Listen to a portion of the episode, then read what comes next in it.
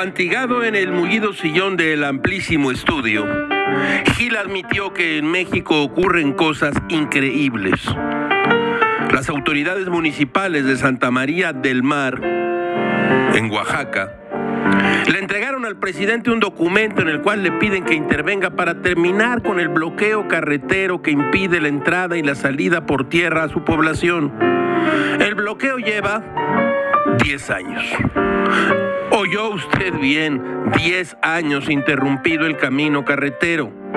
A Gil se le ponen los pelos de punta.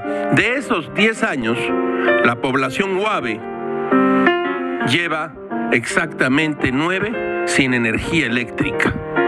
Desde el año de 2009, los vecinos de San Mateo del Mar bloquearon el único camino que los comunica con la región del Istmo y con el resto del estado.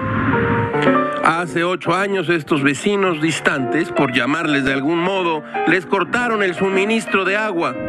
Así viven 1.500 personas. Los gobiernos estatal y federal se han olvidado de esta perdida comarca en un lugar en un rincón de la República Mexicana. Desde hace 10 años el paso de estos habitantes de Santa María del Mar es por vía marítima.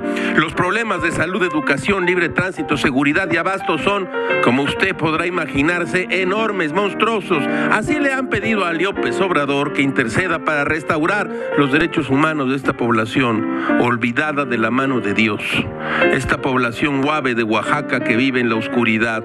Gil no sabe si a ustedes, pero a él le parece que este hecho representa de pies a cabeza a muchos de nuestros gobiernos. Todo es muy raro, caracho. Como diría Cicerón, la sola idea de que una cosa cruel pueda ser útil es ya de por sí inmoral.